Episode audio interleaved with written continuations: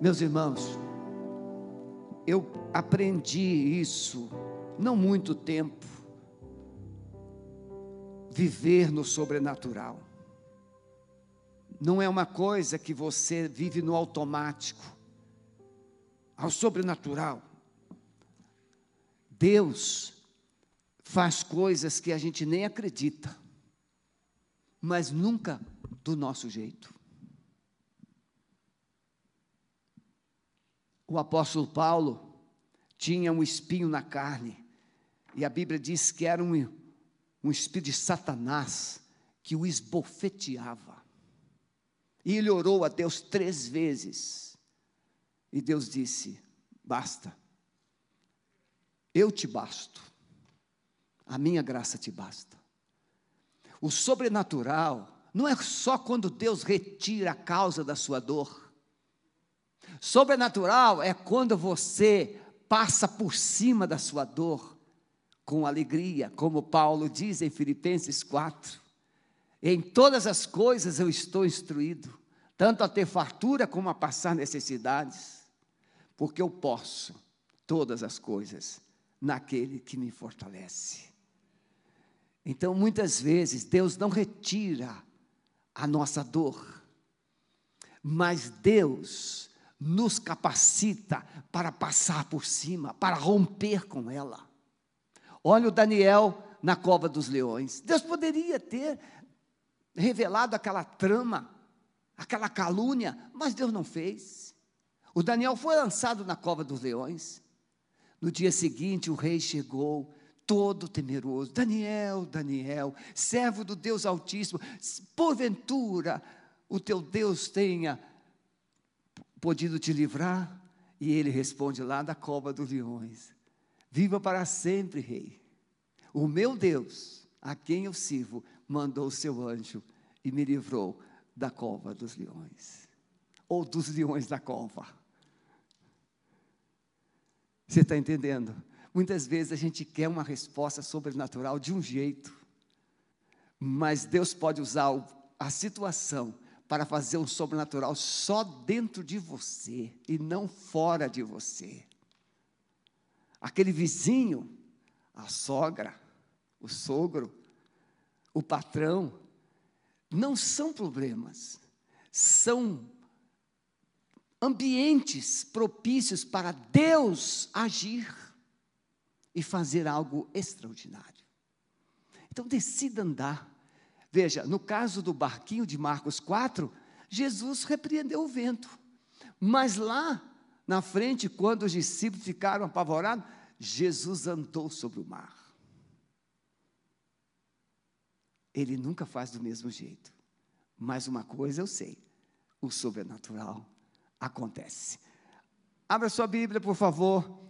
Evangelho de João, capítulo 14, um dos textos mais conhecidos vencendo as incertezas, e eu adicionei depois no meu coração, e conquistando esperança, ou recebendo esperança. Jesus, no capítulo 13 de João, ele está preparando-se, junto com seus discípulos, para a sua última semana aqui na terra ele vai celebrar a ceia, ele vai lavar os pés dos discípulos, e no finalzinho do capítulo 13, ele fala a respeito da sua ida para Jerusalém, da sua morte. E Pedro chama Jesus à parte e diz: De maneira nenhuma te acontecerá tal coisa. E Jesus vai dizer: Para trás de mim, Satanás. E Jesus vai falar para Pedro: ga, antes que o galo cante nesta noite, você me negará três vezes. E os discípulos ficaram muito abatidos, muito tristes, por causa dessa palavra que Jesus estava dizendo, que ele iria morrer. E é em cima dessa palavra que Jesus fala, João capítulo 14. Ele vai trazer uma palavra de consolo, de encorajamento, de esperança para os seus discípulos. Não se turbe o vosso coração.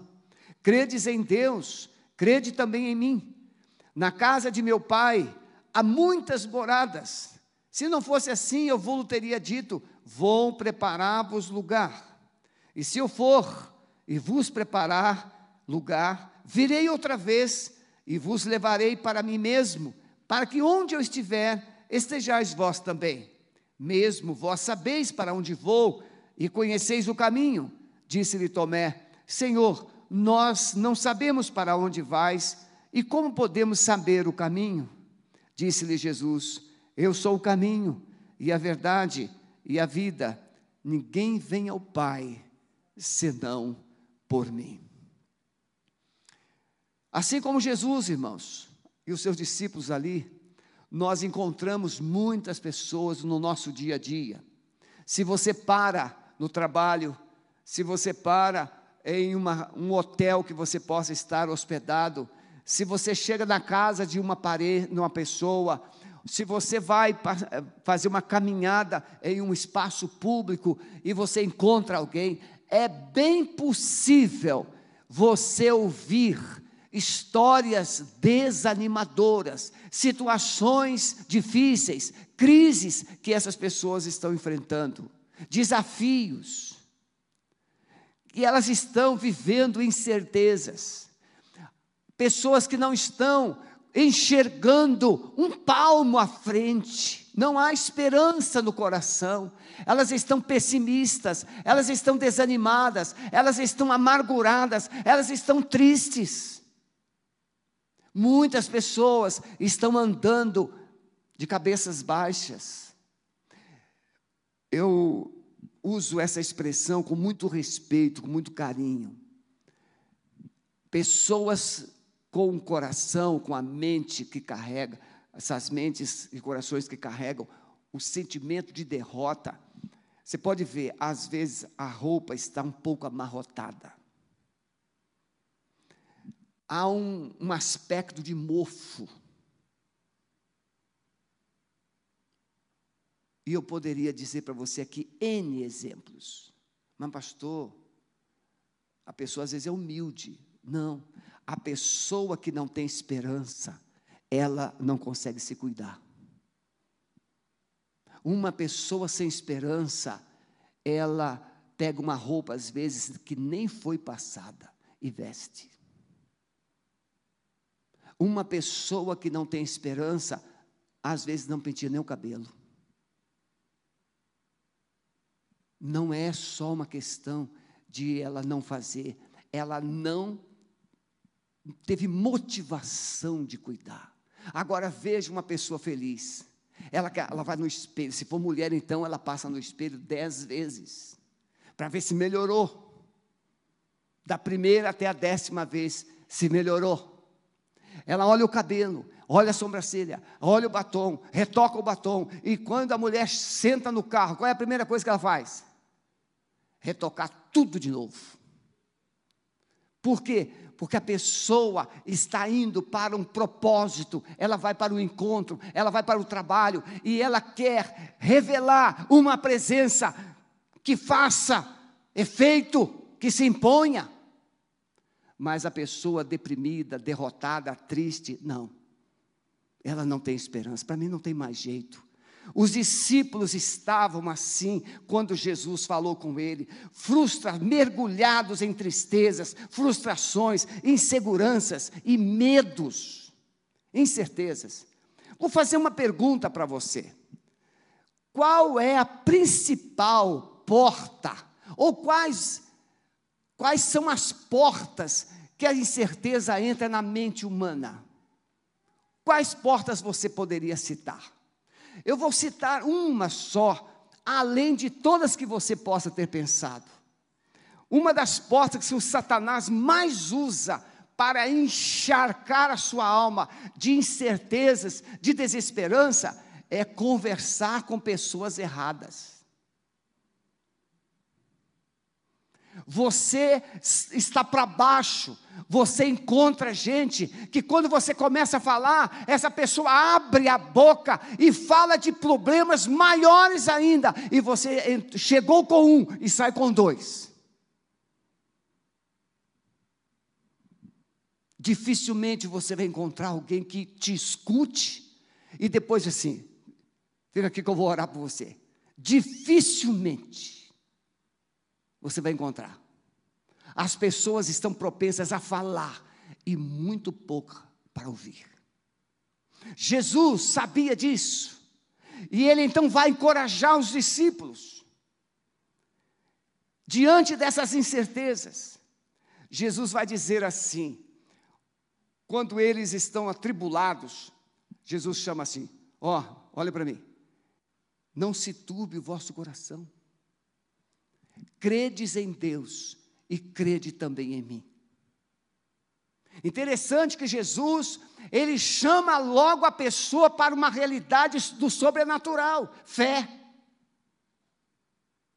E eu quero desafiar você a mergulhar hoje numa visão de fé, em passos de fé, andar pela fé. Alguém já disse e escreveu que fé é você colocar o pé e Deus coloca o chão. Fé é você pegar, pesar no escuro e Deus faz o ambiente clarear. Fé é você não ter o que comer, mas senta na mesa, como Jorge Miller muitas vezes experimentou. Ele administrava um orfanato que chegou a duas mil crianças em Londres. E uma manhã não tinha pão, não tinha leite, não tinha nada. E ele mandou todas as crianças sentar e dar graças por aquilo que eles, elas iriam comer. E as crianças ficaram assim, meia sem graça, porque a mesa não tinha. E elas sabiam que na dispensa também não tinha. Mas naquele momento que eles estavam orando, alguém bateu a porta. E era um caminhão de leite que deu defeito em frente ao orfanato. E para o leite não estragar, eles doaram o caminhão de leite para o orfanato. Agradecer, viver o sobrenatural antes de ele ser visível. Senão não seria sobrenatural, seria natural. Eu quero falar três coisas. Primeiro, entender que as incertezas são passageiras, mas Jesus é eterno. Você pode olhar para aquela situação que você enfrenta e você talvez olhe assim para o pastor, assim, ah, pastor, para o senhor é moleza falar isso. É, eu poderia contar umas historinhas boas para você. eu poderia contar.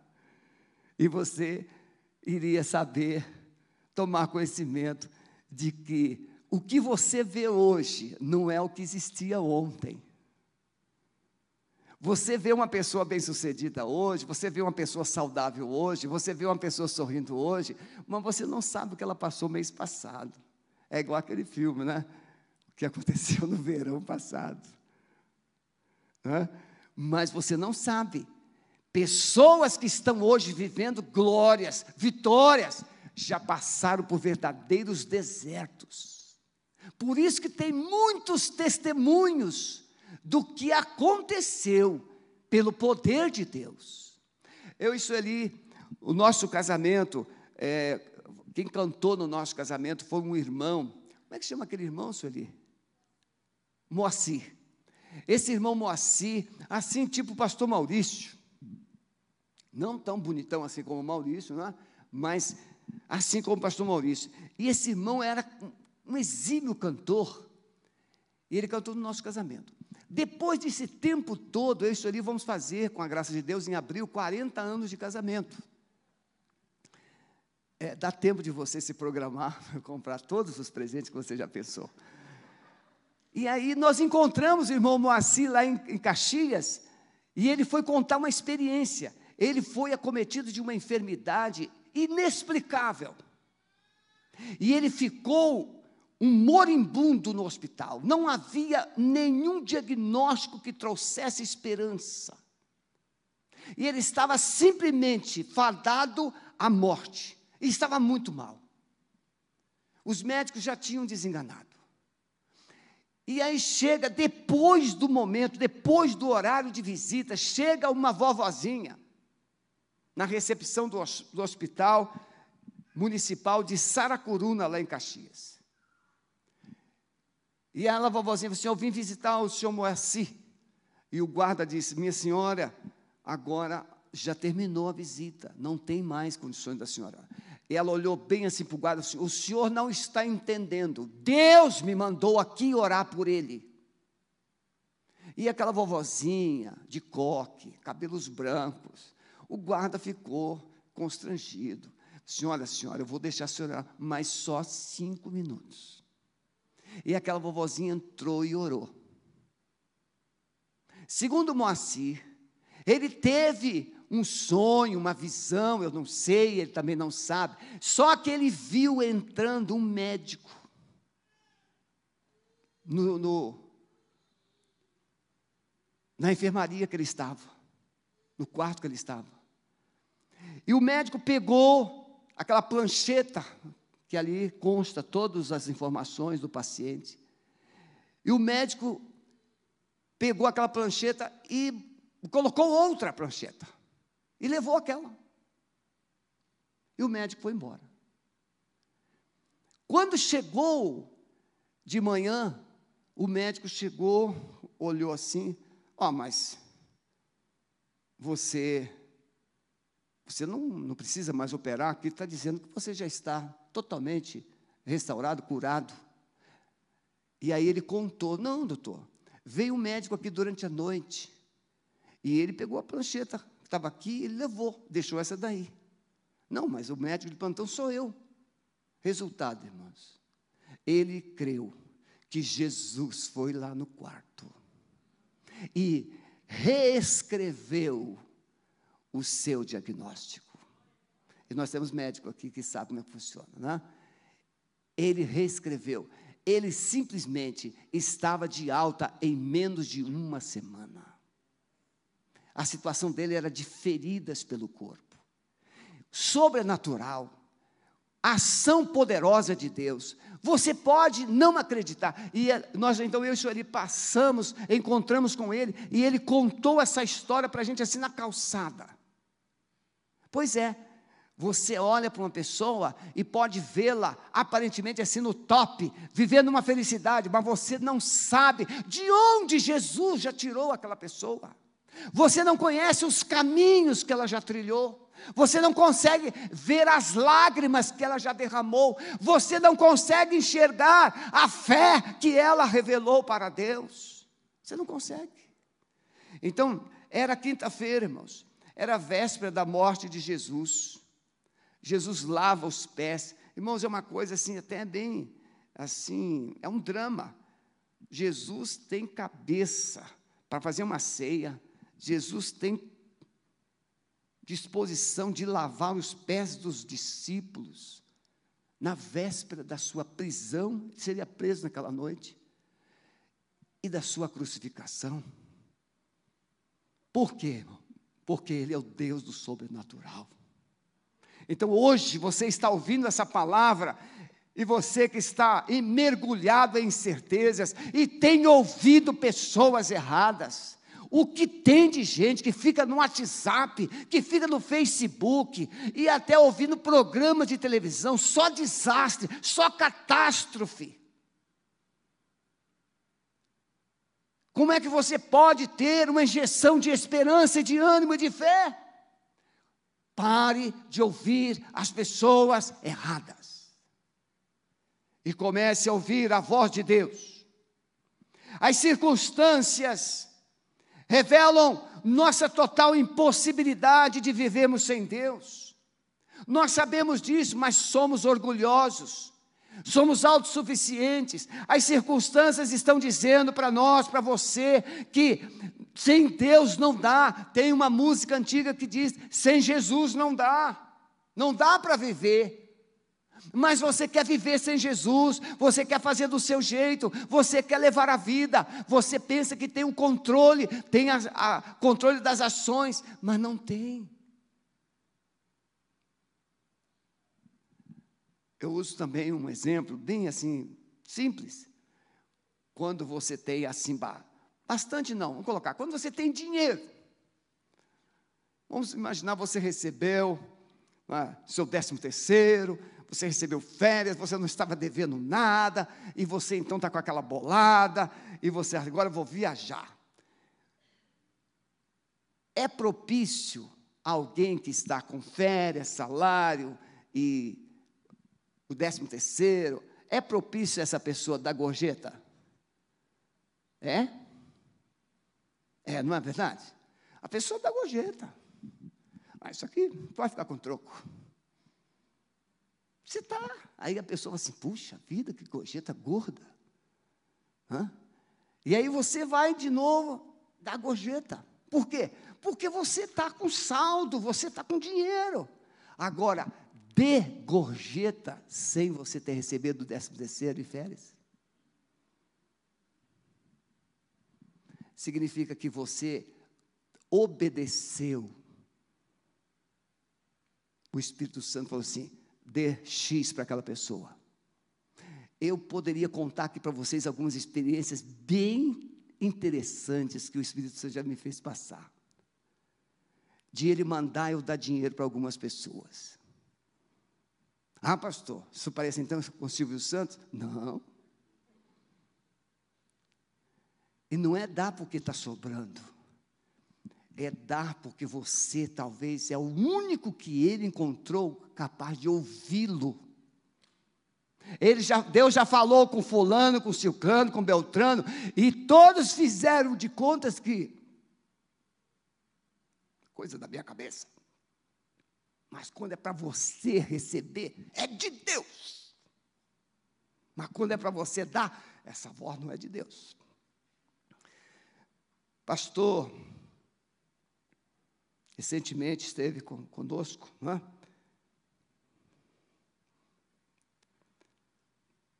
pastor esteve conosco e ele falou que foi fazer uma.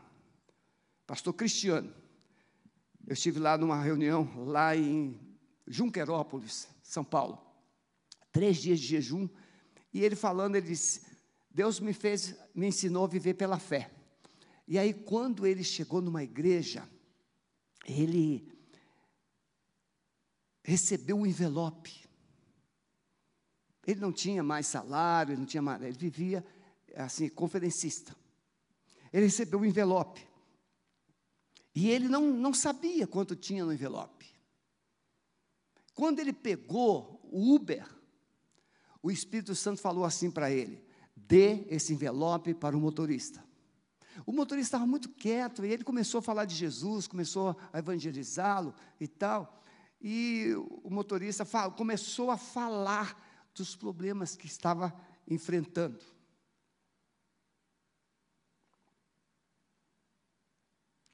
Aí ele falou assim: Olha, Deus mandou te, Jesus mandou te dar esse envelope aqui.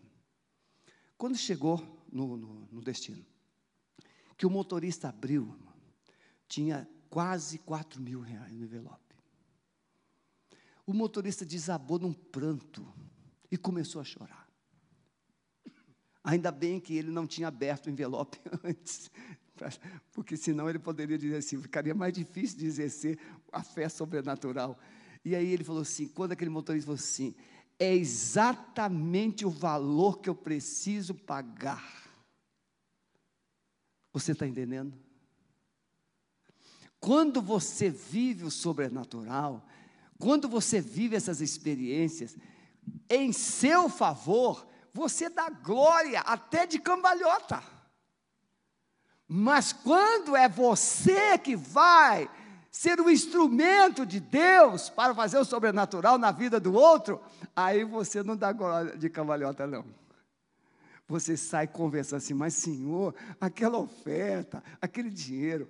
Quem aqui uh, ouviu o pastor Abelardo pregar aqui e dar testemunho? Levante a mão. Vários aqui. O pastor Abelardo, ele foi padre por 12 anos, era sustentado por, por uma comunidade alemã, ele recebia em dólar. E ele contou o testemunho. Ele se converteu, hoje é pastor presbiteriano, missionário, que faz viagens para o Nordeste.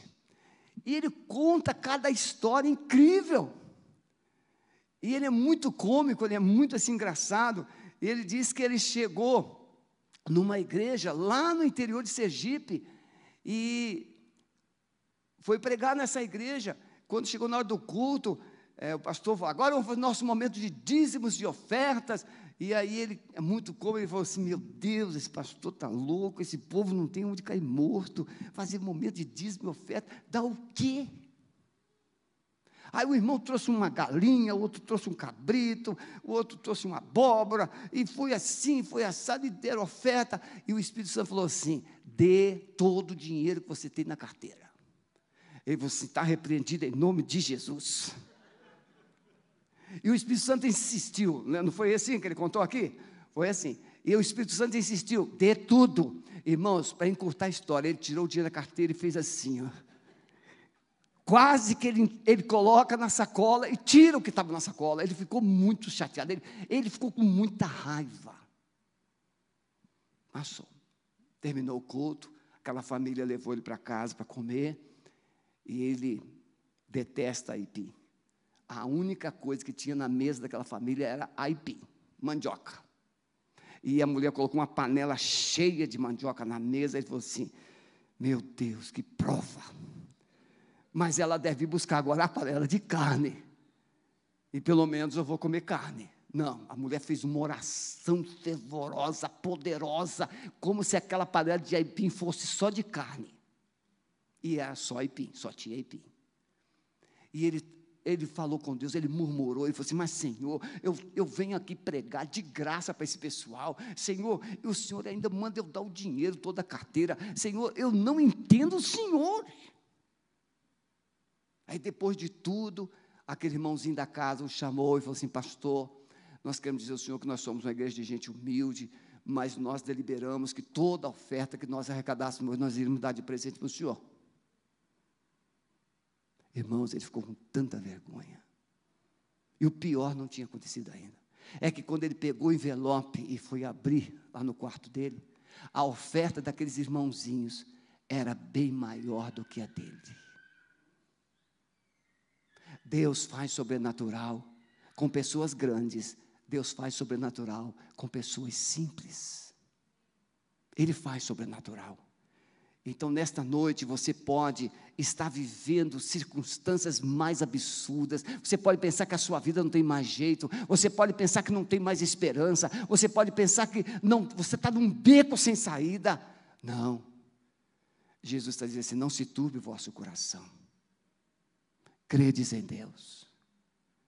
É nesse ambiente de caos que ele chama você a fé, porque até então você controlava, você fazia, você estava no controle, fazendo tudo. Agora Deus está dizendo assim: para e deixa eu assumir o controle. Em segundo lugar, meus irmãos, entender que há esperança para os que confiam em Jesus. Credes em Deus e crede também em mim. Veja, na casa do meu pai há muitas moradas. Se não fosse assim, eu vou teria dito: Vou preparar-vos lugar. E se eu for e vos preparar lugar, virei outra vez e vos levarei para junto de mim mesmo, para que onde eu estiver, estejais vós também. Irmão, Jesus vê os discípulos apavorados, angustiados, e ele então tira a perspectiva, ele tira os olhos dos discípulos daquelas circunstâncias que Jesus vai ser preso, condenado e morto, e Jesus aponta o céu. Irmãos queridos, eu falei isso aqui domingo próximo passado.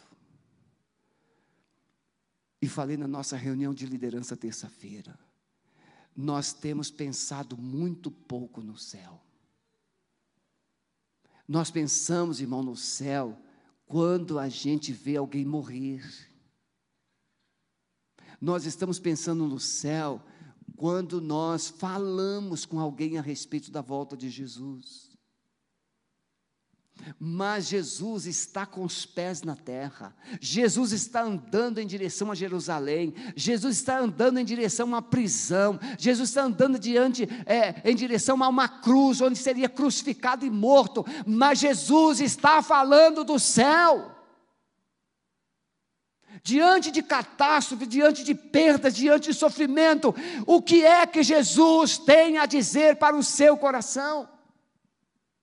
Como eu disse, a causa, uma das principais causas de incertezas é ouvir as pessoas erradas. E o que é que Jesus tem a nos dizer diante das incertezas? Não se turbe vosso coração, credes em Deus, viva pela fé, não viva pela vista, mas você precisa crer em mim, por quê? Porque na casa do meu pai há muitas moradas, e essa, essa voz de Jesus, essa fala de Jesus, há muitas moradas, está dizendo assim: ó, eu estou indo para a cruz, sim, mas não para ser o meu fim, mas para ser o vosso início, o vosso começo. Eu estou indo para a cruz para construir uma esperança para você. Para muita gente, a morte é o fim, acabou. Não, Jesus está dizendo assim: eu vou para a cruz, morrerei sim, mas eu vou para construir uma esperança e uma alegria para vocês. Jesus, meus irmãos, leva os discípulos a tirar os olhos das circunstâncias e os ajuda a ver o sobrenatural, ver a glória, ver a presença de Deus. Irmãos, estava aqui adorando com a minha esposa, minha esposa quase caiu, segurou no meu ombro, porque ela começou a ver os anjos de Deus adorando aqui. Às vezes a gente está vendo só alguém que está perto, alguém falando, mas você não consegue ver Deus no culto, você não consegue ver a glória de Deus no culto, você lê a Bíblia, mas não consegue ver a glória de Deus, ver o poder de Deus, ver a graça de Deus. A gente vê todos os homens ruins, mas a gente não consegue ver Jesus. A esperança, meus irmãos. Diante dessas adversidades, Jesus ajuda os discípulos a tirar os olhos das circunstâncias e levá-los a ver o que está em cima, como Paulo diz, pensai nas coisas que são de cima. Como podemos preparar um lugar no céu? Tem gente que pensa que vai preparar um lugar no céu, vivendo certinho, certinho, certinho. Eu não faço mal para ninguém, eu faço isso, eu faço aquilo. Meu querido, quero te dar uma notícia. Ninguém é capaz de preparar um lugar no céu, aqui na terra. Jesus já preparou. Ele vai dizer, eu vou dizer, citar daqui a pouquinho.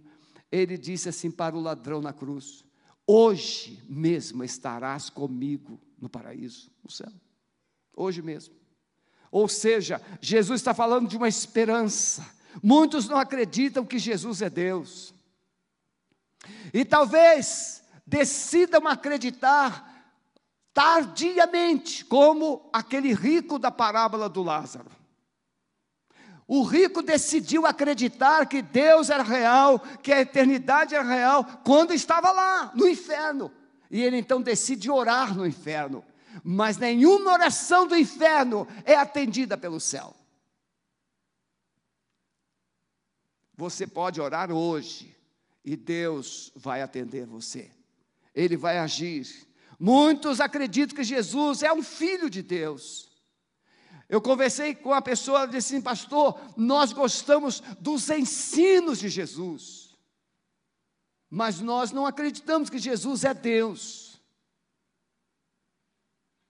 Vai ter uma baita surpresa, porque os ensinos de Jesus são bons, mas é a obra de Jesus, não são os ensinos de Jesus que muda a sua vida. Não são os ensinos de Jesus que garante a sua eternidade. Não são os ensinos de Jesus que cura a sua dor. O que faz a sua vida mudar é o poder do sacrifício de Jesus na cruz do Calvário. É o sangue que ele derramou. Por isso, João escreve: se, se me confessar diante dos homens, eu confessarei diante do meu Pai que está nos céus se confessarmos nossos pecados ao Senhor Jesus Cristo, Ele é fiel, Ele é justo para nos perdoar. Não é o que você faz que vai purificar você, é o que Cristo fez. É a obra, a obra dele. Jesus fala de preparar um lugar no céu. O que é isso? Preparar um lugar no céu. As pessoas diante da morte, pode ser a pessoa mais pecadora, pode ser a pessoa mais difícil que morreu, e aí vem alguém e diz assim: agora ela está com Deus. Não é assim? Todo mundo. Na hora da morte, todo mundo quer Deus. E na hora da vida? E no tempo de vida? Jesus está dizendo que preparar um lugar no céu é pela cruz. É só pela cruz. Por isso que ele diz: quem quiser vir, ó, ele está indo, subindo para o céu. Mas ele está dizendo assim: quem quiser vir após mim, negue-se a si mesmo, tome cada dia a sua cruz, vem e segue-me. Jesus fala o que é isso? Ele está indo para a cruz, mas ele ressuscitaria e ele iria. E ele diz: Vós conheceis o caminho. Eu sou o caminho, a verdade e a vida. Tem dois textos bíblicos que são importantíssimos. Eu vou ler um, 1 João 5,20. E sabemos que já o Filho de Deus é vindo e nos deu entendimento para que conheçamos o que é verdadeiro e no que é verdadeiro estamos, isso é, em seu Filho Jesus Cristo. Este é o verdadeiro Deus e a vida eterna. Jesus Cristo é Deus e Jesus Cristo é a vida eterna. Se você tem Jesus, você tem a vida eterna. Diante das lutas e das provações, precisamos levantar a cabeça e olhar para Jesus. Olha o que o escritor aos Hebreus diz: Nós, pois, que estamos rodeados de uma tão grande nuvem de testemunhas, deixemos todo o embaraço e o pecado que tão de perto nos assedia, corramos a carreira que nos está proposta, olhando para Jesus, o Autor e o Consumador da fé o qual, pelo gozo que lhe estava proposto, suportou a cruz. Veja, Jesus está indo para a cruz, mas ele tem uma alegria, ele tem uma paz, ele está regozijando. Sabe por quê? Porque na cruz ele iria mudar o seu destino, na cruz ele ia mudar a sua história, na cruz ele ia perdoar os seus pecados. Não há como perdoar pecados. Satanás foi esmagado na cruz. João escreve na primeira epístola: Para isto, aquele que é nascido de Deus não vive pecando. Quem peca não é de Deus. Para isso se manifestou o Filho de Deus, para destruir as obras do diabo. Quando Jesus estava na cruz, ele estava esmagando a cabeça de Satanás. E ele vai no inferno, ele toma a chave da vida e da morte, e ele ressuscita, ele vem, e agora é o Senhor dos vivos e dos mortos. Ele é Deus, ele é o Senhor. Então você pode ter esperança, mesmo diante dessas aflições desse tempo presente. Por último, irmãos, entender que Jesus é a esperança de um futuro, um futuro que vence as incertezas. Ah, quando a gente assiste um jogo de futebol e o seu time precisa ganhar o jogo para ser campeão, e você não sabe, claro que não sabe como, como vai terminar o jogo. Eu já vi alguns jogos incríveis eu vi quando o Atlético Mineiro foi campeão da Libertadores. O Atlético Mineiro precisava é, empatar, e ele estava empatando. Para ir para os pênaltis. No último minuto do jogo, o time do Atlético Mineiro fez um pênalti. Cometeu um pênalti. Lembra disso? Quem aqui assiste futebol lembra. Ah, o mundo acabou para aqueles torcedores. Perdemos no último minuto do jogo. Pênalti. Vamos fazer o pênalti, vamos fazer o gol. Acabou o jogo, não, tinha, não teria mais chance. E aí o, o jogador do time adversário vai bater o pênalti. O goleiro do Atlético Mineiro defende o pênalti. A torcida, oh, olha só, sai do inferno para o céu sai do pesadelo para a glória. Estava todo mundo chorando, já perdemos. Aí agora todo mundo pulando, pulando, pulando. Mas o melhor ainda estaria por vir, porque o goleiro do Atlético pegou mais dois pênaltis e ganhou o título. Você está entendendo? Aquilo que parecia perdido, houve uma reversão inexplicável. A vida é assim. Só que eu estou dando um exemplo muito chulo, muito pequenininho. Só que Jesus, Deus olha para a sua vida e você não vale um centavo, a sua vida está de mal a pior. E Ele fala assim: no último minuto agora, eu vou mudar você, eu vou mudar a sua sorte, eu vou mudar a sua direção. E Ele intervém na sua vida. Ele pode, e Ele quer fazer isso nesta noite. Jesus é a esperança de um futuro, um futuro que vence. O meu futuro vence.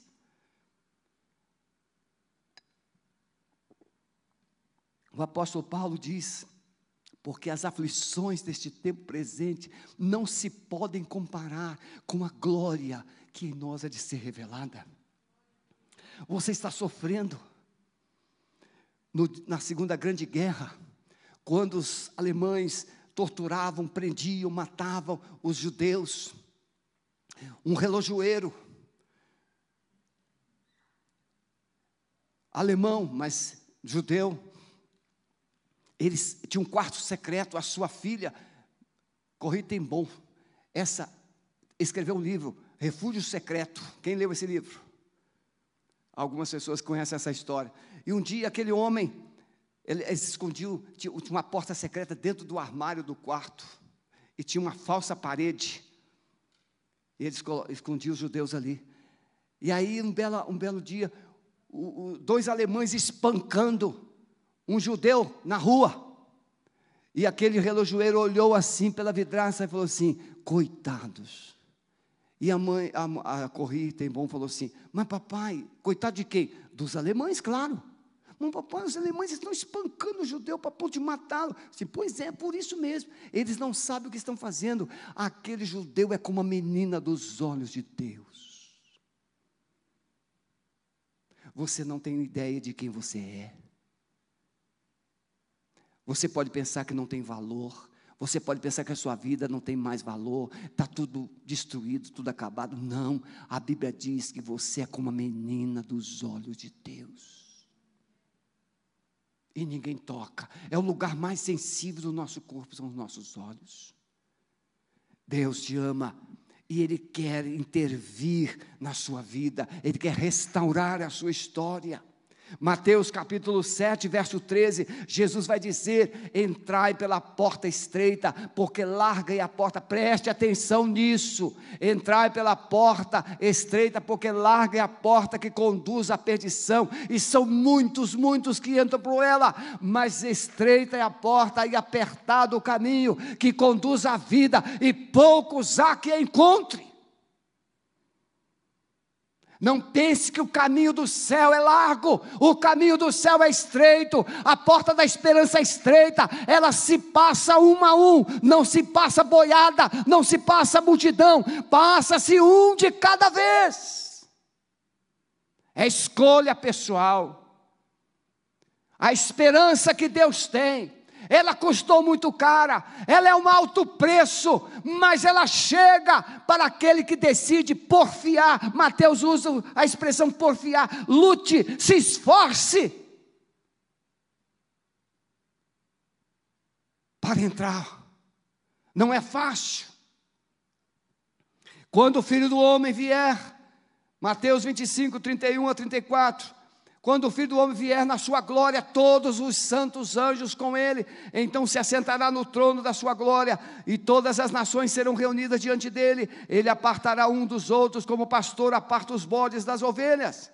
E porá as ovelhas à sua direita, os bodes à sua esquerda. E então dirá o Senhor os que estiverem à sua direita: Vinde benditos do meu Pai, possuí por herança o reino que vos está preparado desde a fundação do mundo. Eu quero que você baixe a sua cabeça, por favor. Jesus está dizendo Quem estiver à minha direita ouvirá: Vinde, benditos. Mas ele diz que tem um grupo à esquerda, e ele vai dizer: Apartai-vos de mim, malditos, para o fogo eterno. Preparado para o diabo e seus anjos. Vencer as incertezas. O que você vai viver depois da morte? Jesus está voltando. E eu tenho insistido nisso. Jesus está voltando. A igreja de Laodiceia, Jesus diz: Eis que estou à porta e bato. Se alguém ouvir e abrir, eu entrarei. Jesus tem insistido com a sua vida. Jesus tem insistido com você. Você tem tido muitas oportunidades. Você tem ouvido a voz de Deus constantemente. E Ele quer transformar as circunstâncias miseráveis que você vive por uma esperança. Você que está em casa, você quer nessa noite entregar a sua vida completamente a Jesus, entregar essas circunstâncias, entregar essa, esse pesadelo, essas dores, e pela fé dizer: Jesus, Senhor Jesus, eu decido viver os teus propósitos para a minha vida, eu te recebo como Senhor da minha vida. Se você crê nisso e quer fazer isso, coloca aí no chat. Eu estou entregando a minha vida a Jesus. Entre em contato com o pastor Maurício através da secretaria. Mas eu estou dizendo para você que está aqui dentro desse santuário, o Espírito Santo tem falado com você, tem insistido com você, tem te convidado e você tem resistido. Você gostaria hoje de permitir que Jesus mude a sua história? Fique em pé onde você está, eu quero orar por você. Eu quero que Jesus mude a minha história. Pode ficar em pé em nome de Jesus. Aleluia. Deus abençoe, Deus abençoe, Deus abençoe, Deus abençoe. Há mais alguém? Eu quero que a minha vida mude hoje, através do poder de Jesus. Deus abençoe. Glória a Jesus. Há alguém aqui afastado, se desviou, mas precisa voltar. Fique em pé onde você está. Me afastei, fiquei desanimado, me aborreci, mas eu preciso retomar o caminho. Alguém pode ficar em pé em nome de Jesus. Muito bem. Vamos ficar todos em pé. Depois vocês que ficarem em pé, procure o pastor Maurício ali na saída. Ele terá um imenso prazer em conversar com vocês e dar uma direção de como você poderá receber apoio da igreja nesse sentido. Amado Espírito Santo, Obrigado pela tua palavra. Confirma esta palavra. E todas as incertezas hoje nós levamos para a cruz.